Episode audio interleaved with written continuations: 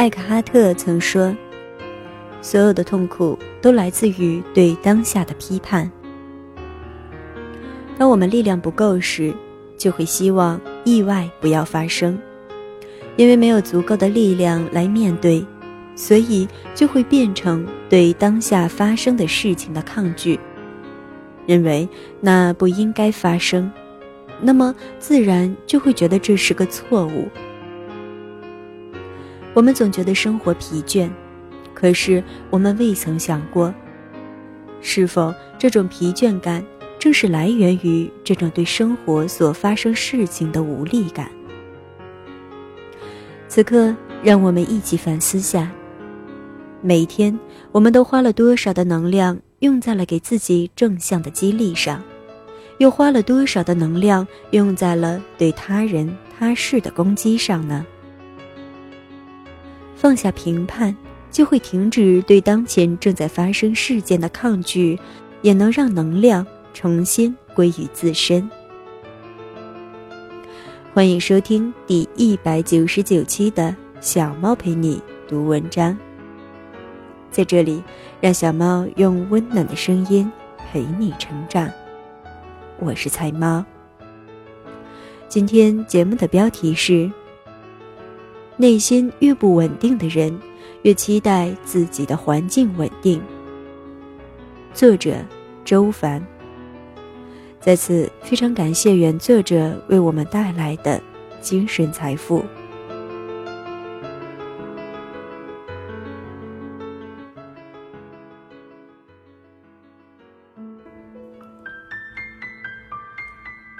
内心越不稳定的人，越期待。自己的环境稳定。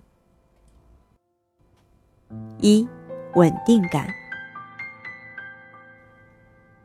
很多人常说，我这个人还是脾气挺好的，除非别人惹我生气。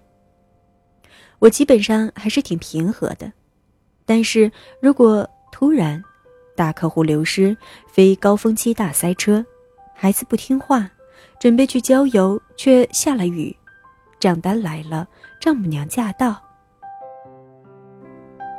你内心的稳定感开始失去了，而你是不可能以一种混乱动荡的状态去扭转事态发展方向的，这种状态只会强化现有的问题。所以，那些越渴望生活稳定、害怕改变的人，内心是缺乏安全感和力量感的。当你想要升级你的生活，你必定要开始一些冒险。你需要进入一些全新的场景，做一些过去没有做过的事情，接触一些全新的人，把你的生活打开，那些新的可能性才会有机会进来。对于很多人来说，这都是很困难的。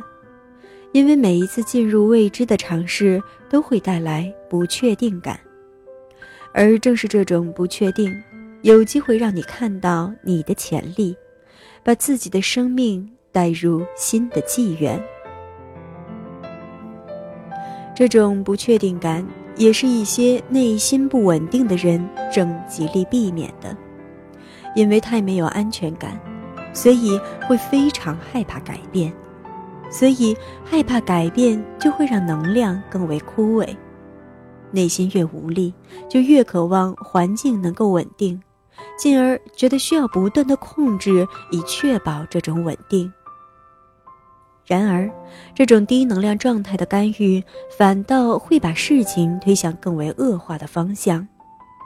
因此，对于很多人来说，他们的生活就是在进入这样一个恶性的封闭的循环状态，内心无力，害怕改变，停留在原地，期待环境稳定，控制环境稳定，可环境却失控。接着又是从环境失控回到了内心无力的状态，然后继续无限死循环。二，场景重现。让我们来进入一个很多家庭都很常见的场景。一天，你老公给孩子买了水彩颜料作为礼物，孩子很开心的接了过来，屁颠屁颠的去书桌上画画了。在这一刻，你不会觉得有任何问题，因为到目前为止，一切事情的发展都在你的期待当中。接下来，孩子画画的过程中不小心把颜料弄到桌子上和衣服上了，而且因为孩子第一次使用水彩颜料，所以掌握不好而搞砸了自己的画作，他急得大哭。哭泣声简直是震耳欲聋，划破了家中的宁静。你去劝，希望他的哭声能够停止，让你空间的宁静感尽快回来。你好言好语的劝他，可他完全不听。你的耐心值已经趋近于零，但依然还压着性子哄着孩子，可怎么劝都劝不好。如果你的能量不够稳定，你很快就会被影响。你开始变得烦躁和恼怒，同时你的身体开始发热，呼吸也发生了变化。但你毫无觉知，因为你已经被烦躁和愤怒填满了，没有多余的注意力去自我观察了。终于到了某个临界点。你爆发了，你开始大声责备孩子，而孩子哭得更加厉害了。你越来越烦躁，而如果你还是没有觉察并重新调整自己的能量状态，这股坏情绪会继续蔓延。接下来，你就会开始迁怒其他关联的人，比如埋怨丈夫：“干什么买这些给孩子？这不是没事找事儿吗？”做事情一点都不靠谱。你有可能是在心里默默的骂着，或者直接脱口而出了，而你的先生被指责了，他也会觉得很委屈，也会愤怒。然后他可能会回击，你们会大吵一架，也可能因为这种桥段上演的太多，所以他不想再吵了。而压着愤怒沉默下来，却最终对你们的关系造成的破坏已经发生了。三，归因。你看，整个过程就是这样：当你内在的力量感不够时，一点点小事就会逐步升级演化，成为一场灾难。对于归因能力很浅薄的人来说，你会觉得这场灾难都是那个水彩颜料惹的祸。如果没有这个颜料，就什么事儿都没有了。可是他们不明白的是，这跟水彩颜料半毛钱的关系都没有，只是因为你的能量太低了，能够平静应对的事情太少。这让我想起一些制作精良，但同时剧情弱智的电视剧。通常反派女二号得不到意中人的垂青，就会恶狠狠地说：“都是那个谁谁谁的出现，要不是他，我和我的意中人早就在一起了。”虽然这些反面角色塑造的简单粗暴，智商情商都很捉急。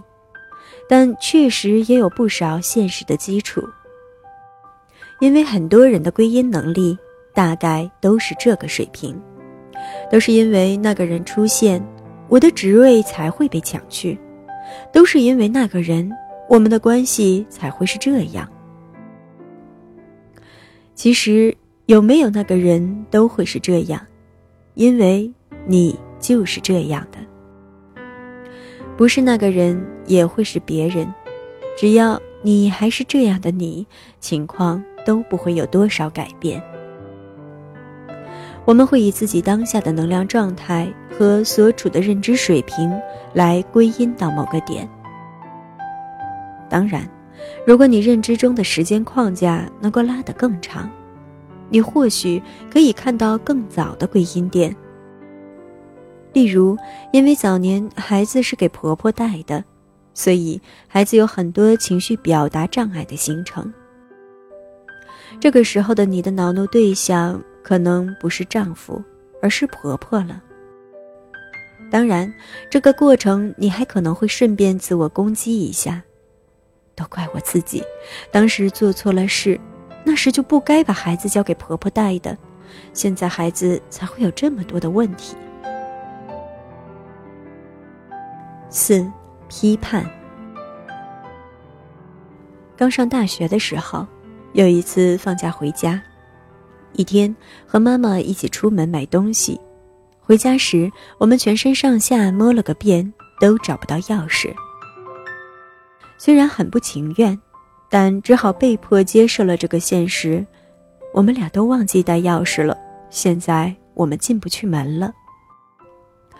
而我爸那时候正出差，也没有办法回来救我们。没办法，只好打电话叫锁匠过来开锁。那时是没有智能手机。更没有微信的，所以我没有什么事情可做，唯一可以做的就是听我妈的一阵阵数落。妈妈没好气的一直在说：“要你把钥匙带着，总不记得，你这是把家当旅馆，一点责任心都没有。”我很不爽，不停的辩解，甚至反击。可我越解释，我妈越生气。说的更厉害。我说：“这又不是我的错。”妈妈说：“那是谁的错？难道是我的错吗？”我说：“为什么一定要有个人是错的呢？”妈妈说：“没错的话，我们在外面站这么久，还要花冤枉钱找人开锁，这不是错是什么？”那个时候我智慧不够。还理不清这其中的缘由，虽然觉得很不对劲，但也无法反驳我妈妈。现在我才意识到，这意味着什么。艾克哈特说：“所有的痛苦都来自于对当下的批判。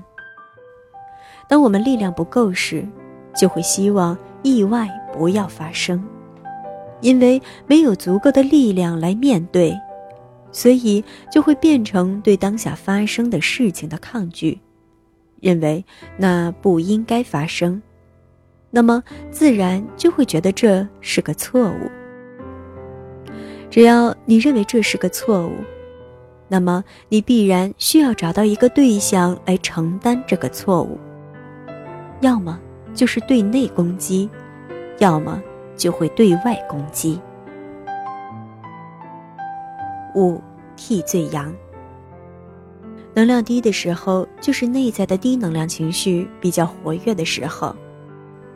例如烦躁、焦虑、愤怒、挫败、焦急、愧疚、自责。因为这种内在越不稳定，就会需要外部越稳定，所以会对生活中的环境、事、人有很多的要求。这些人事物的发展，只要稍微有一点偏离内在的期待，这些负面的情绪就会被引发。小到一次塞车，孩子的哭泣，大到流失大客户、资金链断裂、婚姻中有人出轨、发生疾病等，我们都是因为内在没有足够的力量，能够承载这些期待之外的事情发生。我们感觉自己简直就是个 loser。为了掩饰这种无力感和挫败感，我们就会为他找个替罪羊，于是你抱怨的对象就出现了。他可能是一个具体的人，你爸爸妈妈、你的伴侣、你的孩子、你的老板、你的同事，或者某一件事。不管这是你的事，或者是别人的事，这种向外归因的手法看起来会很客观，所以似乎抱怨的还挺合理。例如，我们会批判这个国家、政府、教育体制、交通问题、司法制度、经济环境等等。通常，男性这么干的比例会更高一些。但是，抱怨就是抱怨，抗拒就是抗拒，不会因为你找的替罪羊更宏观和抽象，这种抗拒当下和内心不稳定的模式就会消失。而如果你身边的人也有这种归因的思维路径，你们就正好一拍即合。彼此强化这种信念，以及强化它所带来的无力感和受害感，那么这种模式就变得更不容易被察觉了。六，内在力量。而当你能量越高，内在的力量就越强大平稳。那么，我们该如何让自己的能量？保持平稳并不断提升呢？我们先来看看我们都是如何削弱自己的能量的吧。批判是最有效的削弱内在力量的方式。无论这份批判是对自己的，或者是对他人的，本质上其实并没有区别，因为当你在批判时。相应的感受已经有了。批判的能量就是攻击的能量。想想，你每天有大量的能量用在了攻击上，同时内在还要生成防御性能量，自我辩解或者自我隔离，那么你的能量不低才会奇怪。为了讲明白为什么批判别人跟批判自己没有区别。给大家讲一个我自己的一个经验。几年前，一个周末，我正在开工作坊。通常，我们的地面课程都是会在酒店里的会场里。那天中午课程结束之后，我们到酒店餐厅用餐。到了餐厅后，发现座无虚席，原来那里正有一场婚礼在举办。我需要穿过整个婚礼宾客用餐的区域，走到最里面的位置。在行走的过程中，听到婚礼司仪字正腔圆的、激情豪迈的讲着串词，而台下的宾客都在忙着对付桌上的鲜虾鱼肉，几乎没有人抬头听他讲话。看到这个场景，我心里闪过一个念头。讲得这么卖力，可是连几个抬头听他讲话的人都没有，这种工作真的是好没意思。但很快，我感知到，当这个念头出现的时候，我的能量就降低了一点，很轻微，但我觉察到了。我意识到这里面有优越感出现了。因为我认为我的工作更有意义，我讲话的时候，我的学员都会很专注的倾听。但这种优越感并不是真正的力量感，这种力量感是虚假而脆弱的。如果我认同这个评判，只要我的课程上出现学员走神，或者打电话、玩手机，或者离开现场的人。那么这些情况的出现就会带走我的力量。于是就在那几秒钟，我马上放下我的评判，并重新扩充关于讲话必须有人认真听才有价值的信念。我看着那个婚礼主持人，重新给出祝福和欣赏，心想。如果可以不在意别人有没有认真听，而只是自己纯然的享受和投入，这本身就是很棒的。很快，我能感觉到我的能量上升了。这整个过程很快。当我做完内在的转化动作时，我还没有走完那个十几米的过道。但就在这短短的几秒钟。我清晰地感受到，持有对别人的评判和放下评判对自己能量的影响。七，放下评判。无论是前面孩子画画急哭的故事，还是我和我妈被锁在门外的故事。其实，只要放下评判，就会停止对当前正在发生事件的抗拒。那么，在这里教大家一个放下抗拒、给出接纳的句式：什么什么是可以的。比如，孩子哭是可以的，哭久一点也是可以的。我因为孩子的哭泣而变得烦躁也是可以的。孩子是可以有烦躁情绪的，他也是可以表达自己情绪的。老公做一件想让孩子开心的事情，没有预料到后面的可能性，也是完全可以的。孩子哭他的，我保持自己的开心喜悦也是可以的。有个周末被关在自家门外的体验是可以的。我和我的家人偶尔出门忘记带钥匙是可以的。如果我因为这样的事情而生气，也是可以的。同时，我也可以选择不把这种情绪丢到其他人的身上。如果你能在事件发生的时候，及时觉知自己的情绪，并能看到自己对于当下那个事件或者人，包括自己的评判，并马上转化信念，放下这个评判。那么你会发现，你的内心会更加稳定，不容易被一些事件勾出各种情绪。请先从小事开始练习，不要一开始就不知死活的去挑战那些会引发你强烈情绪的对象。那么你必然会体会到强烈的“臣妾做不到啊”的无力感。接纳是需要有强大的力量感和高能量状态做支撑的。如果碰到了实在接纳不了的，那就先接纳自己的不接纳，给自己一点耐心也是非常重要的。在这个过程中，不断的在各种小的情境中练习，让自己觉察的速度和深度都能不断提升，积聚力量。很快你会发现，你内在的力量感就会来到一个新的境界。到那时，也许你就会有机会去挑战你生命中的那些核心主题了。二零一七年的新冒险，就让我们从内心的稳定开始吧。感谢你的收听。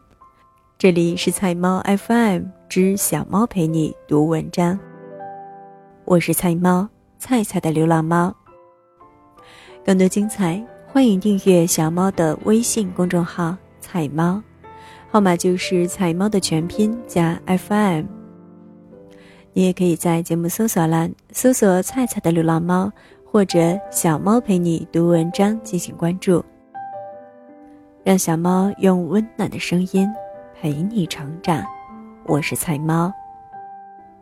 小猫陪你读文章，希望能为你的生活带来一些温暖，一些快乐。